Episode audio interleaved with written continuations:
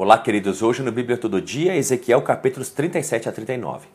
E essa passagem clássica do capítulo 37 é sobre né, a visão do Vale de Ossos Secos.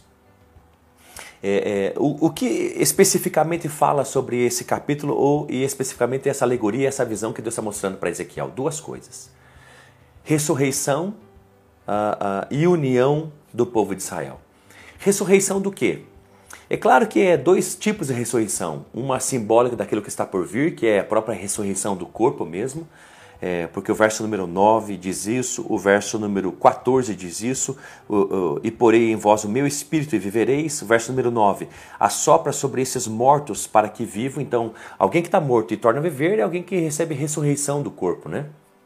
Então tem isso mesmo que nós esperamos na segunda vinda de Jesus Cristo, mas esse capítulo está falando também, além disso, está falando sobre esperança, que diz ali no verso número 11: Então me disse, filho do homem, esses ossos são toda a casa de Israel.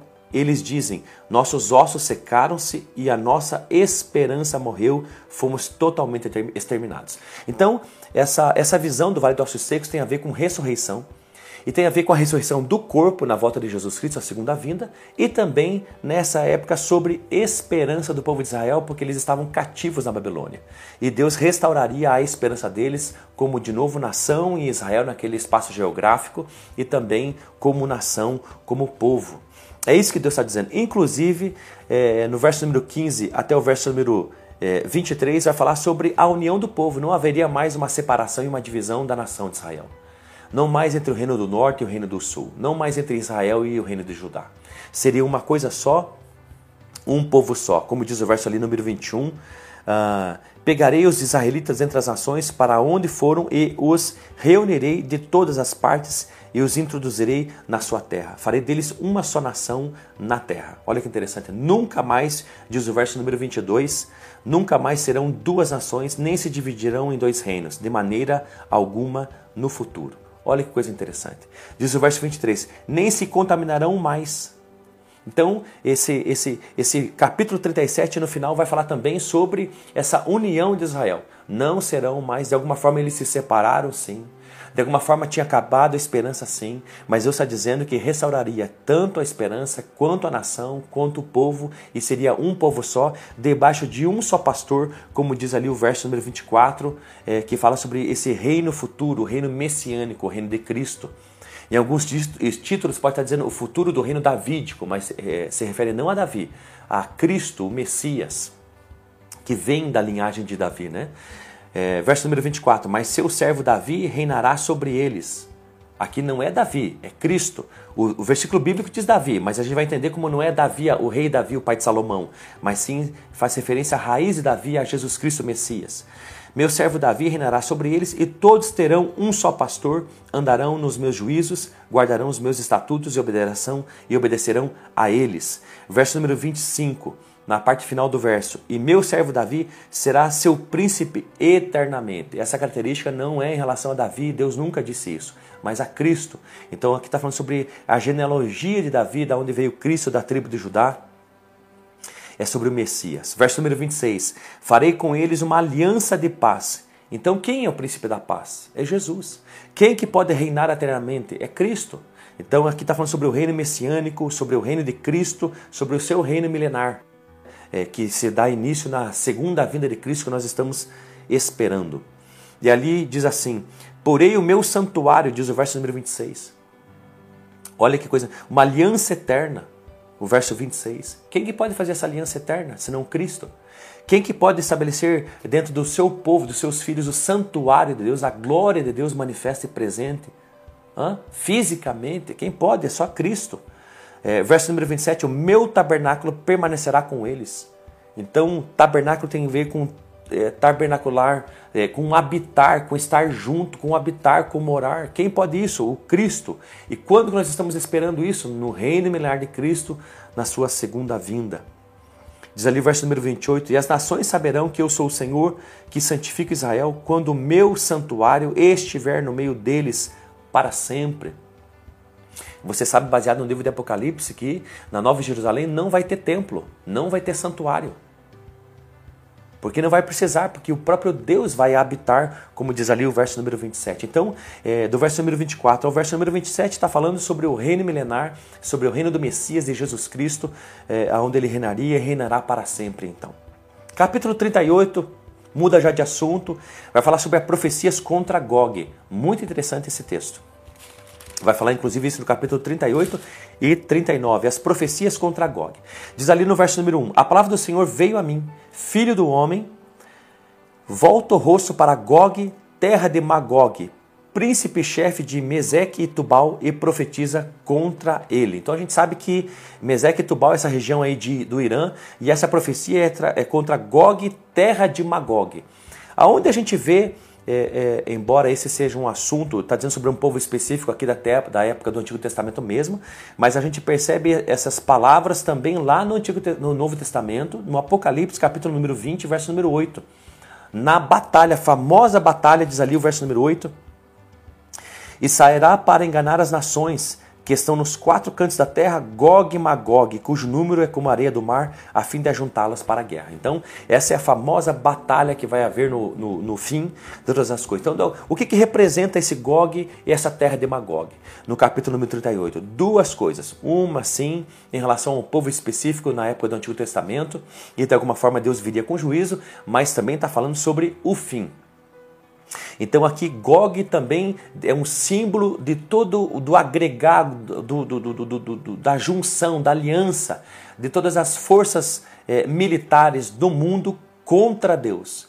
Então aqui sim é, tanto para a época de Ezequiel do Antigo Testamento, também para com o fim de todas as coisas, onde Deus vai estabelecer um, um, uma destruição completa, final de toda a maldade, essa batalha de Gog contra Gog e contra Magog, que representa toda a junção e aliança de, das forças é, terrestres, assim que eu posso dizer, é, é, os exércitos da terra, governados ou liderados pelo diabo, uh, uh, e que terão uma derrota completa e plena.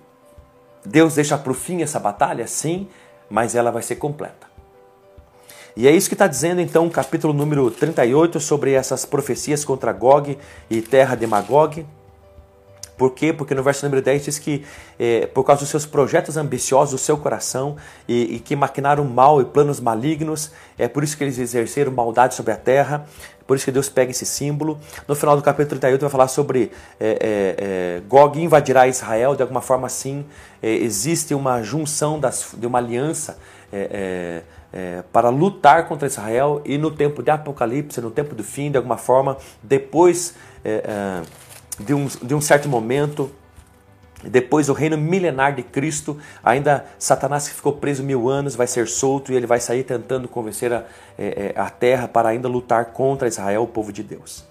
E, e, e, de alguma forma isso vai acontecer, mas ali no verso número 18 e 19 do capítulo 38, uma coisa espetacular fala: é, Entretanto, diz o Senhor Deus, mesmo que de alguma forma Gog se reúna com todos os seus exércitos, os seus povos e alianças que ele conseguiu fazer para lutar contra Israel, a Bíblia diz: Entretanto, diz o Senhor Deus, naquele dia, quando Gog vier contra a terra de Israel, o meu furor se acenderá.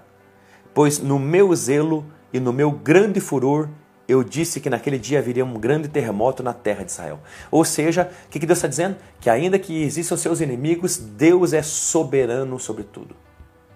E ainda que é, um grande número de exércitos se reúna para a destruição de Israel, tanto aqui no Antigo Testamento em Ezequiel, nessa profecia, como no Apocalipse, Deus é soberano, Ele é o Todo-Poderoso, eterno em poder e nenhum inimigo vai fazer sombra ao seu poder e então o mal receberá a sua derrota, enfim, plena e completa.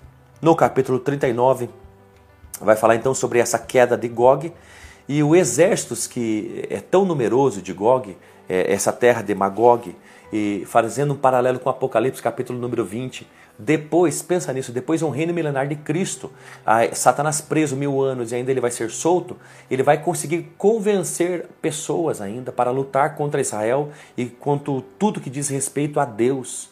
E sabe de uma coisa, essa, essa, essa vai ser tantas pessoas, e essa derrota vai ser tão incisiva, tão, tão destruidora que uma palavra vai sair da boca do rei e eles vão se lutar, vão, vão acabar lutando um contra o outro dos inimigos de Deus e da nação de Israel.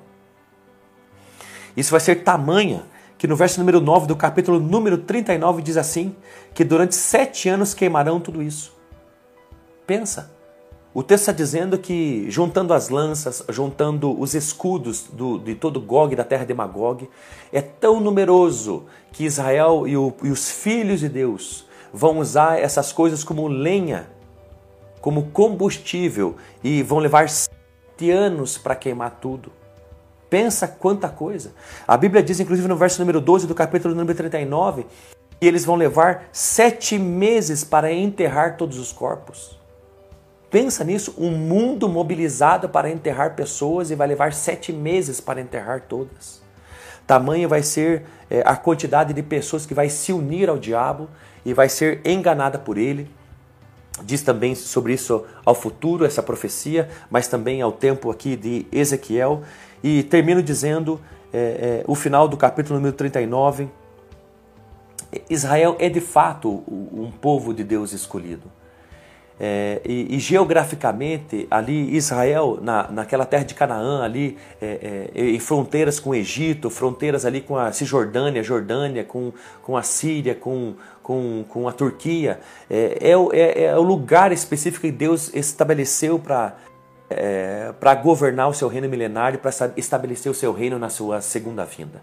A gente precisa entender isso, e no verso número 22 ao verso ali número 24, a gente precisa entender que esse Israel vai se converter a Deus que esse remanescente que Deus estabeleceu, do remanescente todos se entregarão a Jesus Cristo, e só existe uma forma de salvação e de paz com Deus, é através então de é, é, é, crer em Jesus Cristo e se arrepender dos seus pecados e então encontrar salvação nele. É isso que diz ali o verso número 22 e 23, e termino dizendo ali o que o verso 28 e 29, quando virem que os levei do ao, ao, desculpe, quando eu virem que os levei ao cativeiro entre as nações e os trouxe de volta para a sua terra, não deixará nenhum deles, nem deles esconderei mais o rosto, pois derramarei o meu espírito sobre a casa de Israel, diz o Senhor.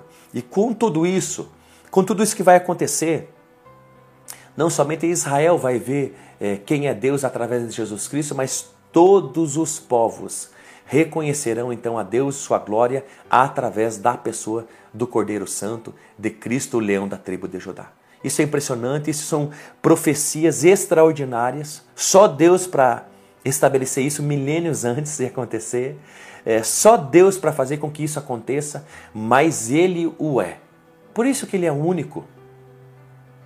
São essas coisas que fazem do nosso Deus Deus único e não há outro como Ele. Essas coisas acontecerão isso tem que encher o nosso coração de esperança.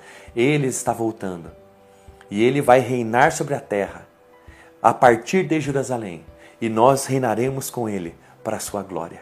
Deus te abençoe.